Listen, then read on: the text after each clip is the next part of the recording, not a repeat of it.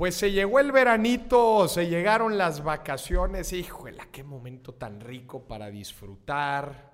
Y es lo de volada estamos pensando, oye, pues ya es mediados de año, ya es un rato también para despejarnos, para salir a disfrutar, ya sea nosotros o con nuestros seres queridos, como sea, pero a todos nos dan ganas de viajar en este tiempo.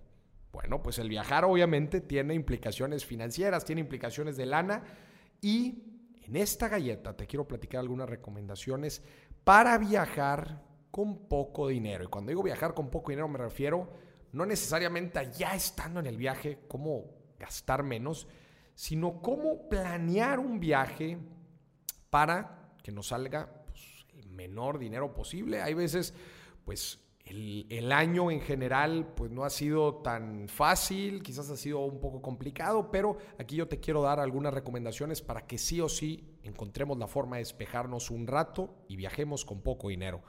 La primera recomendación, justamente te lo dije ahorita, tiene la palabra más importante que es la palabra planeación. Si tú haces las cosas con tiempo, reservas con tiempo, vuelos, hospedaje, y con tiempo me estoy, me estoy refiriendo a Imagínate unos tres meses de anticipación, armas bien tu presupuesto, armas bien el itinerario, armas bien paso a paso todo lo que vas a estar haciendo en el viaje.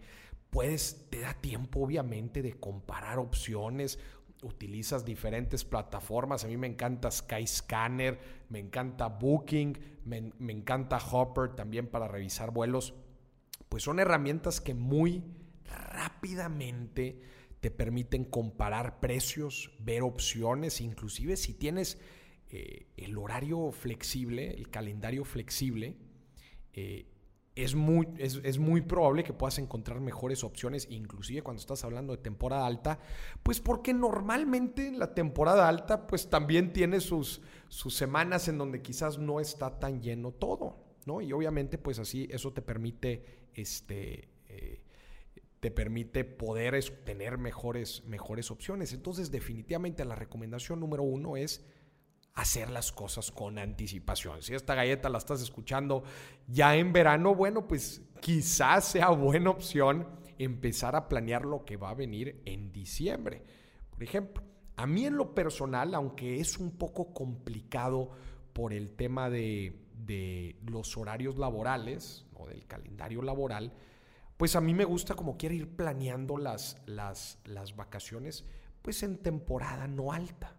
En temporada, obviamente que no saber, normalmente en verano, en diciembre, pues son fechas que hay mucho, pero mucho movimiento en los principales destinos turísticos.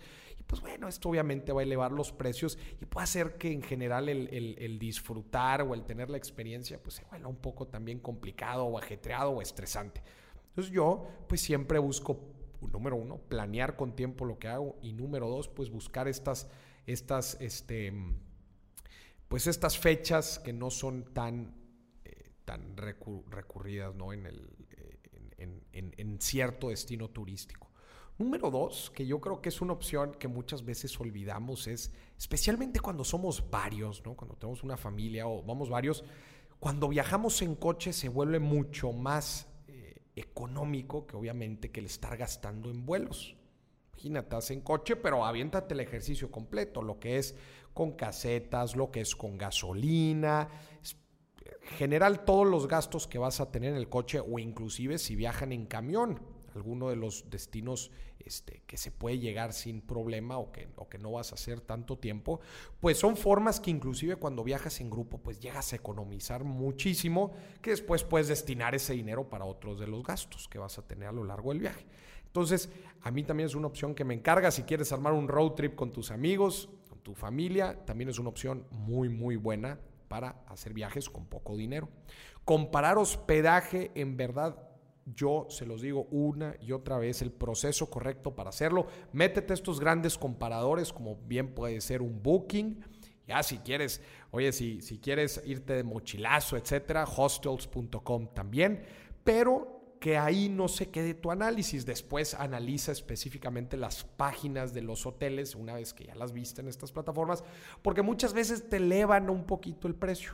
Entonces, haz bien la comparación. Lo bueno es que ahorita con la tecnología es facilísimo estar comparando todas las opciones de hospedaje, que otra vez se convierte en uno de los principales gastos que vamos a tener. Otro de los consejos es evaluar sitios cercanos o locales. Seamos muy sinceros por la situación financiera que estamos pasando y si es, muchas veces pensamos que, no, pues sabes qué, para irme de vacaciones siempre pensamos en otras ciudades, en otros países. A ver, tranquilos, si el objetivo es vacacionar, despejar y relajarnos, estoy seguro que tienes un destino a la vuelta de la esquina o inclusive a la periferia de tu propia ciudad. Estoy seguro que tienes lugares muy, muy padres y ya te estás ahorrando otra vez el traslado que junto con el hospedaje pues se convierten de los principales gastos. Y por último, último consejo para viajar con poco dinero, suscríbete a las rebajas y a las ofertas a las diferentes plataformas. Yo he encontrado vuelos, me he ido hasta Europa gracias a estas alertas que yo me inscribo a, a los diferentes aerolíneas este, pues, principales que vuelan a los destinos que a mí me gustan. Y si tienes, si tienes la facilidad de viajar en diferentes fechas, te lo aseguro que armando muchas veces este, un rompecabezas, llamémosle así, de diferentes vuelos, te puede salir a muy buen precio, llegar a destinos que nunca te hubieras imaginado. Pero obviamente para esto, pues inscríbete a las alertas, que te lleguen los correos, etcétera, cuando hay eh, ofertas específicas de alguna aerolínea. Esto funciona muy, pero muy bien con aerolíneas.